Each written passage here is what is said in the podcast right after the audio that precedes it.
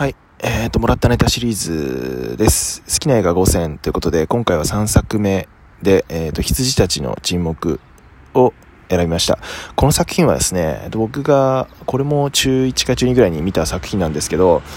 えっ、と、アンソニー・ホプキンス演じるレクター博士がもうとにかく怖すぎるんですよ。やべえやつなんですよね、とにかく。で、この作品の印象が強すぎて、もう他のアンソニー・ホプキンス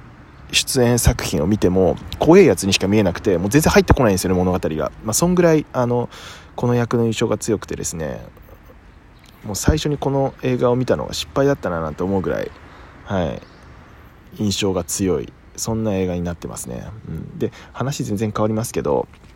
最初に物語の冒頭にですね、えー、と主人公のジョディ・フォスター演じるクラリスがなんか走ってるシーンがあるんですよね。でそれがなんかちょっと朝走るなんてなんかかっこいい趣味じゃんと思って真似して僕が走ってるっていうだけですね。はい。